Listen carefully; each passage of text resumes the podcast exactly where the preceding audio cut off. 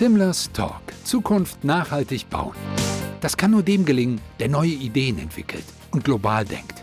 Timlers Talk setzt da an und bietet eine Plattform der Kommunikation. Der rollende Podcast ist Begleiter für die Transformation der Immobilienwirtschaft. Immer auf den Punkt, immer am Puls der Zeit. Herzlich willkommen, lieber Thomas Grünja, zu meinem Podcast Zukunft nachhaltig gestalten. Ich freue mich sehr, dass ich dich heute zum Gespräch gewinnen konnte und äh, stelle dich auch gerne kurz vor. Du bist Geschäftsführer von der Grünja Consulting GmbH mit Sitz in Düsseldorf und du bist bundesweit tätig und du hast dein Unternehmen Anfang 2020 gegründet. Ja, lieber Thomas, äh, erzähl uns doch einfach mal was über die Gründer Consulting und du kannst dich auch gerne noch mal kurz den Zuhörern und Zuhörerinnen vorstellen. Ja, vielen, vielen Dank, Bettina, für die Einladung. Ich freue mich auch sehr. Ähm, vielleicht kurz zu meiner Person. Thomas Grinja, ähm, Inhaber der Personalberatung, der spezialisierten Personalberatung Grinja Consulting seit 2020, kurz vor Corona gegründet. Wir bedienen Dienstleistungen des Interim-Managements und auch des klassischen Executive Search und ähm, sind hier branchenübergreifend tätig, auch regional in Deutschland vertreten, wo wir dann überregional auch arbeiten und ähm, dementsprechend konzentrieren wir uns auf das Thema, um den Wertekompass in der, der Nachhaltigkeit der Personalberatung ein bisschen wieder nach vorne zu bringen. Und kannst du auch noch mal was über euren Slogan erzählen? Spezialisiert, fokussiert, flexibel? Ja, sehr gerne. Ähm, spezialisiert, da wir wirklich nur auf unsere Immobilien- und Baubranche konzentriert und spezialisiert sind. Fokussiert, da wir wirklich aus der Branche für die Branche arbeiten, ähm, Hand in Hand, dass wir wirklich aus einer Hand das Thema Interim-Management als auch die Besetzungszyklen der Festmandate auch bedienen. Ähm, flexibel, wie gerade schon angesprochen, das Thema Interim-Management wird in den nächsten Jahren noch ähm, anhand unserer, ja, sagen wir mal, Personalressourcenknappheit, ich denke, noch stärker an, an, an ins Gewicht fallen, ähm, weil wirklich auch hier Projekte abgewickelt werden müssen und äh, Ausfälle, besonders auch nach der Corona-Zeit, ähm, gecovert werden müssen, so dass sehr, sehr viele Unternehmen auf uns zukommen und hier auch ihre Personalstruktur ein bisschen anders aufsetzen wollen, äh, um immer punktuell für Projekte externe Ressourcen dazu nehmen zu können. Was unterscheidet euch von anderen Personalvermittlern. Du hast ja auch meinen Slogan hier aufgegriffen, Zukunft nachhaltig gestalten. Und das ist ja auch eben gerade in deiner Branche sehr wichtig. Ich schmeiße jetzt einfach auch mal rein, Frauenquote, gleiche Gehälter. Ja, auch in den letzten Jahren sind natürlich die Personalberatungen ähm, wie Pilze aus dem Boden gewachsen. Da schließe ich uns ein Stück weit natürlich mit ein. Ich glaube, in dem Fall geht es auch ein bisschen eher darum, dass wir hm, die Themen mit dem mit dem Thema Interim Management als auch mit dem Thema Executive Search ineinander ähm, aus einer Hand anbieten und verknüpfen. Bedeutet einfach, dass wir hier ähm, unsere Offline, aber auch Online-Netzwerke sehr, sehr stark miteinander bespielen, dass wir versuchen, auch eine gewisse Dynamik um, an den Tag zu legen, dass wir auch sehr ja, unsere Authentizität nach vorne bringen möchten. Das heißt, wir brauchen einen sehr hohen Grad an, an Identifikation zu unserem Auftraggeber oder zu auch der Person, für die wir dann auch suchen, also für das Team. Das heißt, wir steigen sehr, sehr tief natürlich in das Briefing ein. Ähm, und unsere Auftraggeber, wenn ich das so sagen darf, attestieren uns eine gewisse Galligkeit, äh, die wir an den Tag legen, ähm, wirklich an auch jeden Stein umzukrempeln und auch den richtigen Kandidaten mit der richtigen Attitüde ähm, zu dem Unternehmen zu bringen. Gelingt uns natürlich nicht immer, muss man auch sagen. Wir sind keine Heilsbringer, aber ähm, wir stehen mit jedem auch, wo wir auch noch nicht besetzen konnten, äh, sehr, sehr gut im Austausch. Wir sind sehr transparent, wir sind sehr direkt und ich glaube, das sollte in unserer Branche auch so sein, dass es nicht einen gewissen Schleier, einen Vorhang gibt, um, um das äh, Blaue vom Himmel zu verkaufen, sondern wirklich ähm, hier eine gewisse Erwartungshaltung realistisch darzustellen. Ja, und, und auch immer hier das Thema Nachhaltigkeit so vorzubringen, dass wir auch noch in fünf Jahren äh, mit unseren Auftraggebern, auch mit den Kandidaten äh, uns in die Augen schauen können und sagen können, ähm, das war eine Kommunikation partnerschaftlich und auf Augenhöhe. Ja, du sprichst es auch an, dass äh, Social hier äh, die drei Buchstaben, die ja die Branche ESG äh, in Zukunft ja nicht mehr ruhen lassen. Im Gegenteil, da sind alle Marktteilnehmer äh, gefordert, auch ihre Expertise auszutauschen, zu kooperieren. Das S ist ja auch ein ganz wichtiger Punkt in diesem Zusammenhang Definitiv. Also wir haben uns ja, glaube ich, auch auf ein, zwei äh, Veranstaltungen getroffen, die das Thema ESG als, als Schwerpunkt auch legen. Ich glaube, ähm, es ist nicht mehr ein Buzzword, sondern es, es sollte wirklich so verinnerlicht werden, dass es nicht mehr weggeht oder als Hauptorientierungspunkt gilt. Bedeutet aber auch hier, dass wir eigentlich gleiche Standards setzen müssen. Ja, da müssen alle Marktteilnehmer in die Kommunikation gehen. Ich, ich erinnere mich noch an den Austausch mit dir, wo wir auch auf der Thematik dann eine einfache Frage gestellt haben auf einer Veranstaltung. Suchen wir jetzt wirklich nur jemanden, der die Kappe als ESG-Manager aufhat oder suchen wir wirklich jemanden, der ein, ein Change Manager ist. Das ist eine ganz andere Anforderung an eine Persönlichkeit, die wirklich eine Bewusstseinsschärfung in alle Bereiche des Unternehmens äh, durchträgt. Ja, aber woher nehmen wir denn die ESG Manager? Ja, und das ist auch der, der Punkt heutzutage der Transformation, dass wir sagen können, wir müssen auch hier jüngeren Leuten, die wirklich gerade genau dieses Thema brandheiß auf der Agenda auch haben, direkt in die Umsetzung mit reinbringen, direkt in die Operativität, ja, ähm, oder halt eben auch sehr erfahrene Kollegen, die sich dem Thema auch verschrien haben, ja, durch die Zertifizierung und allem drum und dran. Aber das ändert gewisse ähm, Abteilungsstrukturen ja, gewisse Abläufe. Und das ist die Transformation, die jetzt massive Geschwindigkeit auch annimmt. Also das wird sich in der Zukunft eben auch noch deutlich steigern, ja, in Hoffnung, dass auch die Digitalisierung noch ein bisschen eine Tür offen bekommt. Gutes Stichwort Digitalisierung. Inwieweit spielt die Digitalisierung eine Rolle? Wie hoch ist der Bedarf nach Experten, insbesondere auch in der PropTech-Branche? Äh, sehr hoher Bedarf, wenn ich das mal so sagen darf. Also ich bin, glaube ich, 2018 äh, war mein erstes Jahr auf der Expo und dann äh, hieß es sehr, sehr groß, so wie ich es noch erinnern oder mich erinnern kann, ähm, das Jahr der Digitalisierung. Ähm, das Problem ist, jeder schreit nach Digitalisierung, aber auch hier, wenn du fünf verschiedene Menschen nach deren Standard oder nach deren Definition ähm, der Digitalisierung fragst, bekommst du 20 verschiedene Antworten. Ja? Ähm, ich glaube, die Branche sollte ein Stück weit ähm, nicht Produktanbieter werden, ja, weil das ist das, was man der PropTech-Branche so ein bisschen immer vorwirft, dass sie nur produktspezifisch agieren. Man sollte aber ein gewisses Verständnis oder die Barrieren brechen, dass durch die PropTechs einfach, äh, durch das Hinzuziehen des Dialoges der verschiedenen Sichtweisen einfach noch viel mehr Innovation geschaffen werden kann. Also ich denke, ohne Digitalisierung wird es auch keine Nachhaltigkeit geben. Ja, da ähm, stimme ich ein Stück weit äh, meiner Kollegin Frau, Frau Schlesinger auch zu, ähm, die das, glaube ich, auch mal äh, gesagt hatte, dass wir wirklich genau in diese Richtung den Nutzen einfach näher bringen müssen. Ja, oder die Barriere äh, aufbrechen müssen, zu sagen, alles, was neu ist, ist, ist blöd, wird etwa abgewehrt. Ja, man muss den Mehrwert darstellen, muss die Offenheit darstellen. Nur so können wir Innovation kreieren. Und ähm, im Hinblick auf die, auf die Personalanfragen, was du gesagt hast, natürlich, um es einfach darzustellen, es so, früher haben wir die Architekten gesucht, die IT-affin sind. Heute suchen wir die Programmierer, die Entwickler, die bauaffin sind zum Beispiel. Ja, und das ist halt etwas, ähm, weil in den nächsten fünf Jahren wird es auf der Baustelle nicht mehr so aussehen, wie es jetzt ist. Ja, wenn dann noch die, die Babyboomer-Generation äh, ein Stück weit in äh, ihre wohlverdiente Rente geht, ja, dann, dann haben wir ein Problem.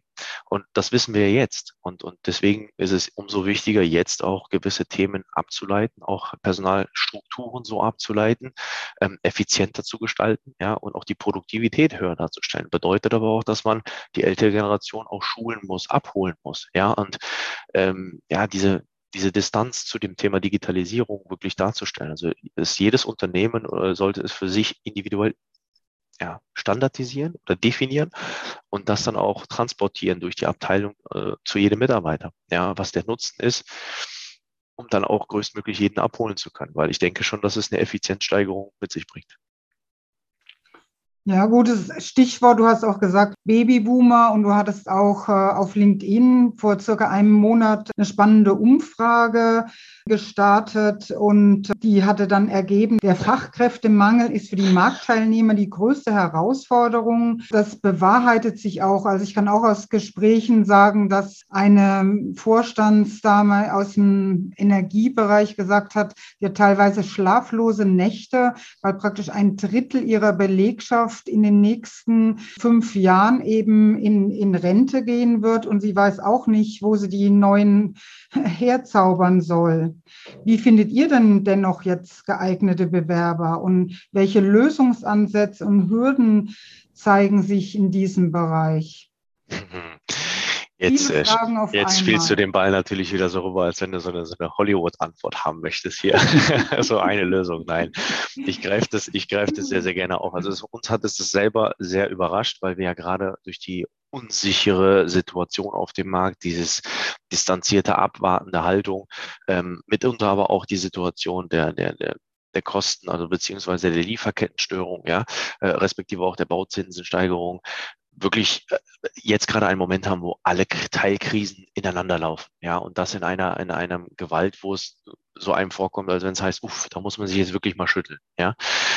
Ähm, dementsprechend ist es so, wir waren sehr, sehr verwundert, dass wirklich ja trotzdem der Fachkräftemangel hier und noch nicht mal dieses Thema Digitalisierung nach vorne gerankt wurde, so dass wir hingehen müssen und jetzt wirklich zwangsläufig ja die Ableitung sein muss, die Teams eventuell effizienter darzustellen. Natürlich heißt es, dass man bei Digitalisierung, bei ESG, ähm, Nachhaltigkeitsthemen Geld in die Hand nehmen muss. Ja, äh, das muss man machen, aber wenn man es wirklich auf die Mittel- oder langfristig sieht, äh, steigert es die, die Wettbewerbsfähigkeit. Man kriegt nicht sofort ein Return on Invest, ja, aber das Thema ist, ähm, ansonsten laufen die Mitarbeiter auch weg, wenn es keine Innovation gibt, ja, und vor allen Dingen in der, in der Situation, wie du gesagt hast, was für Lösungen erarbeiten wir? Durch dieses ja, Bindeglied schaffen zwischen Interim Management und auch den festen Positionen versuchen wir in unseren, ja, ich sag mal, Workshops oder Konzepten, wie wir die Strategien für die, für die Teams auch auslöten, dann auch zu sagen, wie kann man hier eine Produktivitätssteigerung darstellen. Ja, und das ist sehr, sehr wichtig, um wirklich die alten Gedankengänge mal aufzubrechen. Ja, wie viele Leute benötigt man denn hier? Ja, wir haben Unternehmen, nach unserer Beratung, wenn ich das mal so sagen darf, ja, weil es ja wirklich Beratung und Exekution in einem ist, dass wir sagen, ähm, die haben auf einmal eine ganze Abteilung von der Uni eingestellt, weil sie gesagt haben, das ist so frisch mit dem Thema ESG, weil aufgrund unserer Analyse ähm, es hieß, wir kriegen jetzt nicht die Anzahl von fünf, sechs ESG-Managern, um wirklich ähm, die Nachfrage so, so befriedigend dann auch zu lösen, dass der Auftraggeber zufrieden ist. Ja, also es geht auch wirklich hier die offene Transparenz darum zu sagen, was, was, was ist gerade auf dem Markt verfügbar, ja, und wie wird auch der Auftraggeber wahrgenommen. Ja, das heißt, wir sprechen hier, also führen sehr, sehr viele Gespräche, um, um dann auch die richtige Erkenntnis zu ziehen. Das heißt, auch bei vielen Anfragen müssten wir dann auch leider Nein sagen, weil einfach die Anforderungen sehr unrealistisch zum Markt gerade sind. Wie finden wir die Kandidaten, ähm, um das mal so zu sagen? Wir bedienen uns wirklich unseren ganz starken Empfehlungsketten, die für uns eigentlich Multiplikatoren sind, ja, wo ähm, wir auch wirklich die Kandidaten haben, die gerade wirklich ganz entspannt äh, in einer guten Position sind, aber uns sehr, sehr gerne aufgrund unserer Art und Weise eben weiterempfehlen. Genauso wie Interim Manager, die in ihren Projekten unterwegs sind, sehr, sehr viele unterschiedliche Projekte oder Sichtweisen aufnehmen und uns da auch noch Empfehlungen geben können, die, die eigentlich noch den, den passiven Kandidatenmarkt sowieso übersteigen, weil es ist ja aktuell schon inflationär, wie viele Mitarbeiter oder auch ähm, Kandidaten, Kandidatinnen, ja, ähm, Anfragen pro Woche bekommen. Und mit, also wir sehen es selber, wir sehen es ja in-house bei uns, wie viele Anfragen meine Mitarbeiter bekommen, ja, weil wir wachsen ja auch stetig. Das ist unfassbar. Ja, und da leider, also ist es aktuell gar nicht so schwer, sich abzuheben von, von den Anfragen oder den plumpen Anfragen, die da kommen, ja, weil die noch nicht mal ein Stück weit individualisiert sind oder auf die Person auch abgeschnitten sind. Und ich kann dir nur beipflichten, also in, in, Gesprächen mit in meinem Netzwerk, wenn ich dann auch über dieses Thema Cheese spreche, also, dass die Damen und Herren doch sehr viel Wert drauf legen, dass das, was äh, Unternehmen nach außen kommuniziert, auch wirklich innen gelebt wird. Und ich glaube, das haben, wenn ich es mal so sagen darf, manche Unternehmen leider noch nicht verstanden. Aber ich denke, es wird kommen. Ja, wenn ich das gerne mal kurz aufgreifen darf. Also ich hatte es ja schon angerissen. Also wir müssen ein Stück weit, wir sehen uns natürlich auf, auf der ESG-Tafel eher bei, bei, bei ähm, S, ähm, dass wir für den sozialen Part sind, aber das Thema G äh, pflichtet uns natürlich auch bei. Das heißt, dass wir wirklich ähm, ja, uns auch mit den Auftraggebern identifizieren müssen. Ja, und das bedeutet auch, wenn es wirklich im Einklang ist und nicht, das ist das, was ich angesprochen habe mit dem Vorhang. Ja, früher war es auch ein Stück weit so, ach, ähm, wir sind doch die Besten, die Tollsten. Ja, der Vorhang ist auf und äh, man hat zehn Versprechen und in der Probezeit nach einem Monat ist es so, dass neun von den zehn Versprechen gar nicht eingehalten worden sind. Ja, also ich glaube, auch hier ist es sehr, sehr kurz gedacht, weil das einfach ein Stück weit die Reputation auch auf dem Kandidatenmarkt leider sich sehr, sehr ja, stark verbreitet wie ein Lauffeuer. Ja, wir haben Bewertungsplattformen, sei es Konunu oder sonstiges. Ja, natürlich kann man die Bewertungen wieder löschen lassen, aber ähm, der Kandidatenmarkt tauscht sich aus, es wird alles transparenter. Ja, also wir sind wirklich in einem Glashaus, wenn das das betrifft. Und da sollte es schon so Hand in Hand laufen, dass die Dinge, die man ein Stück weit nach außen kommuniziert, auch gelebt werden. Ja, ähm, weil ansonsten ist es ja eben nicht authentisch. Ne? Also von daher, das wird sich sehr, sehr schnell klären. Aber da versuchen wir natürlich auch in unseren Briefing Calls ähm, das Thema äh, oder den Stallgeruch mitzunehmen, wie es denn wirklich ist und ob es wirklich umgesetzt wird. Ähm, aber natürlich hier gibt es eine hundertprozentige Auslese.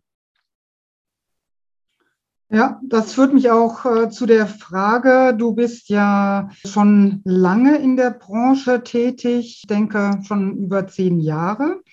Und deiner Meinung nach haben sich die Ansprüche der Bewerber in den vergangenen zehn Jahren oder auch vielleicht in den letzten fünf Jahren geändert? Was erlebst du da? Also die Ansprüche der letzten zehn Jahre ja definitiv. Ich würde gar nicht so weit gehen, ehrlich gesagt, ähm, weil ich glaube schon, dass wir in den letzten fünf Jahren definitiv schon in einem Kandidatenmarkt sind und das sehr, sehr stark, vor allen Dingen in unserer Branche. Ich vergleiche das ähm, in unserer Branche sogar noch so, dass wir noch einen größeren Drang haben, wie die IT-Branche. Ja, weil bei der IT-Branche wissen wir schon, dass wir eventuell alternative Wege gehen müssen. Ja, bei uns fehlt es einfach an, an Ingenieuren, an Fachkräften auf der Baustelle oder eben auch im Bestand, weil 90 Prozent ja demnächst im Bestand abgewickelt wird. Ähm, ich finde, wir müssten die zehn Jahre gar nicht so weit nach hinten gehen. Ich denke, die letzten zwei Jahre, was hat uns Corona gezeigt? Corona hat uns gezeigt, dass wir wirklich dieses Jahr den Menschen in den Vordergrund stellen müssen oder in den Mittelpunkt stellen müssen. Ja, das bedeutet, dass sehr, sehr viele, ich will nicht sagen, mittel bis, ja, oder Auswirkungen der Corona-Zeit mit sich bringen und wir hier einfach auch Auftraggeber ähm, in der Form motivieren müssen. Äh, nimm dir die Themen wie Workplace, ja, nimm dir die Themen wie Remote-Arbeiten. Also es gibt immer noch Unternehmen, die sagen, also Remote, nee, bieten wir gar nicht an, weil es immer noch ein, ein Kontrollmechanismus ist bei den Unternehmen, statt einfach ein ein Umfeld zu kreieren, wo man wirklich das Potenzial ausschöpfen kann eines Mitarbeiters, der aber die Freiheit hat zu sagen, hey, ich bin heute zu Hause, ich kümmere mich um die Familie oder egal wie, aber ich bin trotzdem also ansprechbar. Ja, und das sind Sachen, ähm, das sind schon Kleinigkeiten, wo wir diese Denkmuster mal aufbrechen müssten, um auch ein Stück weit zueinander zu finden. Also ich würde es nicht nur auf die Kandidaten, die Ansprüche der Bewerber legen, ja, ähm, aber auch, äh, man, es ist ein, ein Zueinander, eine Bewegung zueinander, wo man sich angleichen sollte, ja. Und dann, glaube ich, sind auch, fallen die hohen Ansprüche, wie sie immer so betitelt werden, gar nicht so hoch ins Gewicht, ja.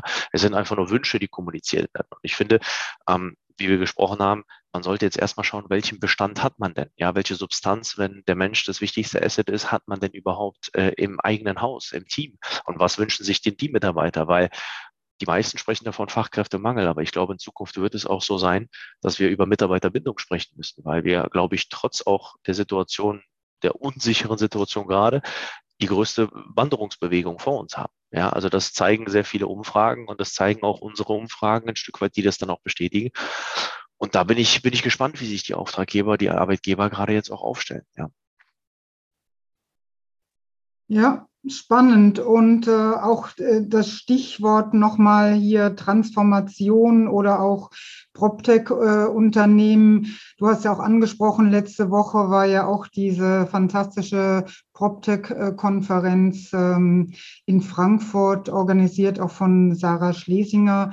Und äh, da kam ja auch noch mal wirklich raus, ohne die PropTech-Szene würde sich der schwere Tanker der Immobilienwirtschaft oder auch der Baubranche, glaube ich, äh, nur wenige Zentimeter bewegen. Wir brauchen einfach, sage ich mal, ich nenne jetzt einfach mal PropTechs, mal Schnellboote, die einfach mal Geschwindigkeit aufnehmen und, und einfach auch zu einer anderen Denkweise führen. Und es führt mich auch noch mal zu dem Gedanken hier, du bist ja auch hier mit der Gründerszene, da kümmerst du dich ja auch drum. Ähm, die Zahl nimmt, ähm, korrigier mich, nimmt weiter ab weil Work-Life-Balance heute an erster Stelle steht. Ähm, und natürlich der Bürokratieschimmel verhindert ja auch manche Gründungen. Das habe ich auch in, auf einigen Konferenzen gehört. Wie lassen sich denn junge Start-ups dann motivieren? Wie siehst du das? Ähm, also äh, geteilte Meinung, ja. Also es gibt sehr, sehr viele, die durch diesen Bürokratieschleier ähm, wirklich da fast schon am Anfang äh, in, in eine Bredouille kommen. Ja, also ich glaube, ähm, wenn wir in der Szene sprechen, gibt es schon Möglichkeiten oder Accelerator oder sonstige Unterstützer, Mentoren, äh, die einem da wirklich auch der Hand den Weg weisen, zumindest vom Start her. Ja, also wir hatten da auch Gespräche, wo wir durch unsere Interimsthemen äh, wirklich auch hier Unternehmen, die gerade besonders im Wachstum sind, wo ein Team ähm, auch die Teamkonstellation sehr, sehr wichtig ist, hier punktuell gestärkt werden müsste durch zum Beispiel einen CFO, einen Interim CFO oder einen äh, Interim Head of Human Resources zum Beispiel, der wirklich von vornherein diese, das Fundament, was gelegt wird, auch äh, so sagen wir mal, stärkt, dass auch die intelligenten, innovativen Köpfe wirklich sich auf ihr Produkt oder ihre Lösungsan ja, Lösungsangebot dann auch konzentrieren können. Ja, und das sind gewisse Themen, wo wir mit sehr, sehr vielen Startups auch sprechen, wo es genau an solchen ja, sagen wir mal, auf der einen Seite Dingen vielleicht manchmal scheitert, aber auf der anderen Seite auch die Gründer unfassbar viel dadurch lernen. Also von daher ist es hier wieder auch ein gewisser Mittelweg zu sagen, Bürokratie bin ich definitiv bei dir. Da sind wir nun mal im, im Bürokratieland Nummer eins in Deutschland, dass wir da gewisse Themen äh, definitiv schlanker aufsetzen sollten, könnten. Ja, ich bin jetzt mal gespannt, wie die ganzen Notar-Digitalisierungsgründungsszene äh, funktionieren soll. Ja, weil wir jetzt auch noch ein paar Themen ähm, in der Gründung befindlich in unserer Unternehmensgruppe haben. Aber äh, da geht es halt einfach Unterstützung, sich zu suchen, ja, Gespräche zu führen und zu sagen, äh, wie kann man gewisse Themen so vorbereiten, dass man sich wirklich darauf ähm, auch, auch konzentrieren kann, seine Lösung so bestmöglich zu präsentieren. Wir haben mit sehr vielen Startups gesprochen in der Form, dass wir wirklich auch gesagt haben, also viele sind da am Anfang schon gescheitert oder haben jetzt auch gar keine Lust zu gründen, weil einfach der Aufwand so groß ist. Aber ich glaube, dann sollte man sich definitiv nicht davon abschrecken lassen. Ja, man muss die Gegebenheiten akzeptieren, überwinden und dann vollen Fokus auf seine Lösung legen. Ja, und du lässt ja den Worten auch Taten folgen. Du hast ja hier unter deiner Fittiche und bist Mentor von der Annika Wagner, Gründerin von Future Digital Consulting GmbH. Was war da dein Antrieb dabei? Oh, Ganz schwierige Frage. Nein, Spaß. ähm, ja, also definitiv. Also wir, wir haben uns, also erstmal, erster Teil vielleicht der Frage, wir haben uns die Branche angeschaut und die meisten sind ja so ein bisschen von der Einstellung her ah, so ein bisschen, überdrüssig, was die Thematik betrifft. Ach, die jungen Studenten, die junge Generation, Generation Z, die wollen doch wenig arbeiten, äh, viel Geld haben und nur Work-Life-Balance haben. Und wir sind dann auch eher so, okay, nicht labern, machen und haben auch hier in diesem Rahmen einfach ein, exklusives Partnership, ein Mentoring-Programm mit dem Immobiliennetzwerk ähm, Future of Real, äh, Real, Estate gegründet, wo wir einfach gesagt haben, wir bieten euch dieses Mentoring, weil wir finden es gut, mit welcher Dynamik ihr ähm, in die Branche gerade kommt, ja, mit welcher Dynamik ihr neue Themen ergründen wollt und innovativ sein wollt. Aber es ist auch ein Mix hierbei, respektvoll die konservativen Werte nicht außer Acht zu lassen, ja, zu wissen, wo, wo kommt man denn her? So, früher hat man gesagt, in den Rückspiegel schauen, ja, ähm, um da einfach auch, wenn ich gerade über Spiegel spreche, den, den Studenten oder Berufseinsteigern auch einen Spiegel vorzuhalten, ja, weil die Resonanz war unfassbar gut, ähm, um einfach zu sagen, ey, wir haben noch nie irgendwie mal mitbekommen, wie wir uns denn in einem Bewerbungsgespräch überhaupt verhalten sollten. Ja, dieses, diese, diese nötige Prise Demut auch mal zu haben und nicht zu sagen, ich möchte das, das und das und wie läuft es eigentlich bei euch? Ja, sondern erstmal im ersten Satz zu sagen, wie viel man fordern möchte, sondern einfach zu sagen, ich möchte euch vielleicht auch gehaltlich in eure Gehaltsstrukturen einordnen. Diese, dieser Nebensatz fehlt einfach in den meisten Themen und durch diese Konstellation kamen wir äh, bei dem Stammtisch auch mal mit der Annika zusammen. Und Annika und ich, wir haben uns menschlich super verstanden, auch was einfach ähm, Themen betrifft, Erwartungshaltung betrifft, was die Branche betrifft, aber aus zwei verschiedenen Generationssichtweisen. Ja, und das war sehr, sehr interessant und sehr, sehr ähm, produktiv. Ähm, was, was wir dort einfach für, für Gesprächsinhalte und was für Themen auch dabei rumgekommen sind. Und da kam das Ganze so weit zustande, dass wir gesagt haben, ähm, ich muss ja auch mal in der Lage sein, Menti zu sein.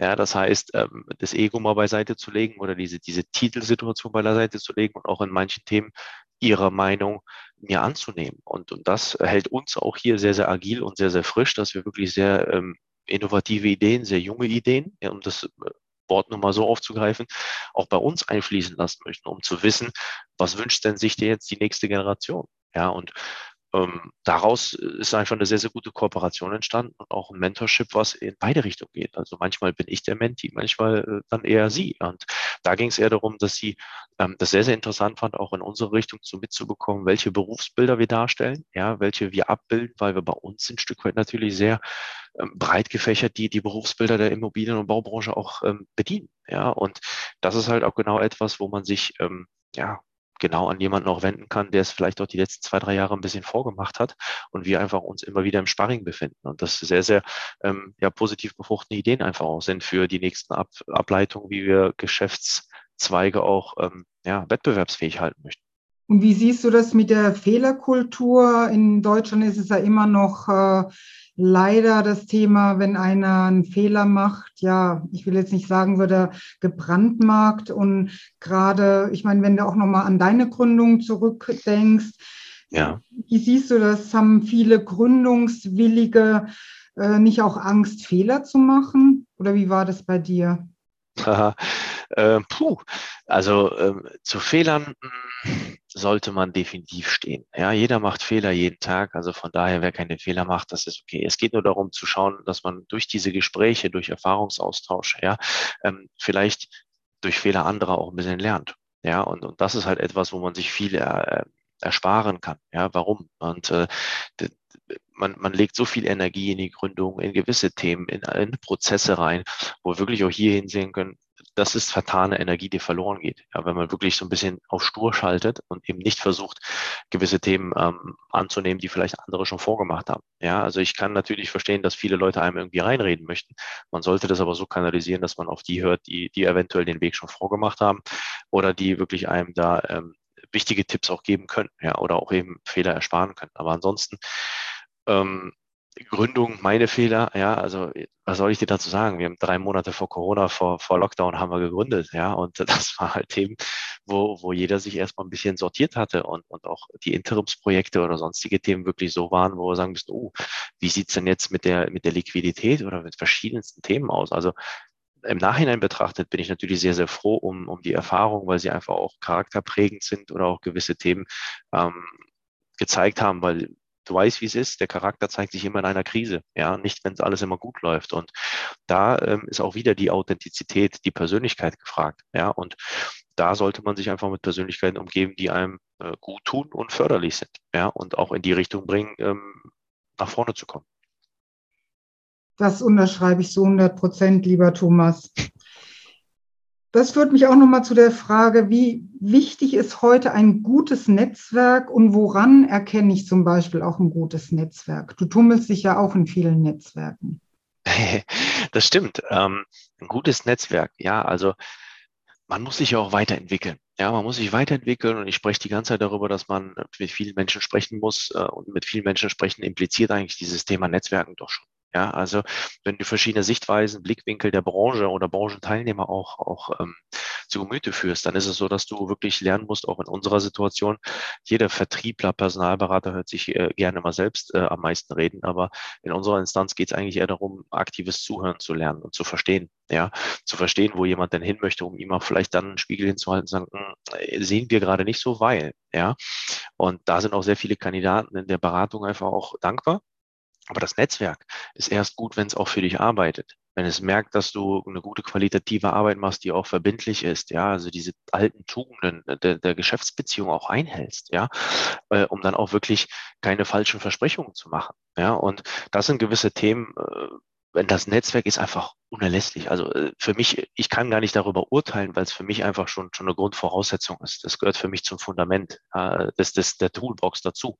Das muss man natürlich aber auch kanalisieren und man muss auch wissen, in welche Richtung möchte man das Netzwerk erweitern. Ja, man muss aber auch immer die Scheuklappen öffnen, ähm, offen bleiben, die Rezeptoren ausfahren und sagen, oh, man muss offen sein für neue Themen. Ja, und wann ist es gut? Das Netzwerk ist gut, wenn es für dich arbeitet. Ja, und weil unsere Branche und auch unabhängig der Digitalisierung, weil wir auch immer uns konfrontiert wissen mit, mit, mit Bots, mit, mit anderen Themen, die Personalberatung ist doch ausgestorben, egal wie. Es ist immer noch People-Business. Und es wird immer von Mensch zu Mensch gemacht, ja, auf gewissen Ebenen. Und deswegen ist es das Thema, wo ich ganz klar sagen kann, ähm, unsere Branche wird auch immer offline bleiben.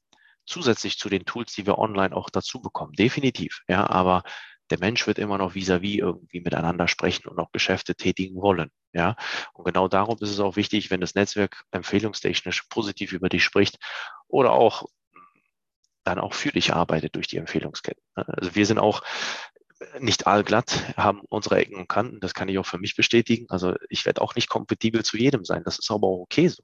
Aber wenn man diese Authentizität dahin hat, dann wird man schon das passende Gegenstück in Form eines Kandidaten oder auch in Form eines als Auftraggebers zueinander finden. Und dann ist schon die, die menschliche Basis gelegt. Ja. Ja, und Verlässlichkeit im Netzwerk natürlich auch, aber das hattest du ja auch schon erwähnt, total wichtig. Thomas, was müssen denn gute Bewerber heute mitbringen? Vielleicht auch noch mehr äh, als früher? Wir hatten die Debatte jetzt gerade schon mit den zehn Jahren. Ne? Ähm, ja, ich sage immer aus Jux 20 Jahre alt, 30 Jahre Berufserfahrung, aber das äh, kommt schon nicht mehr hin.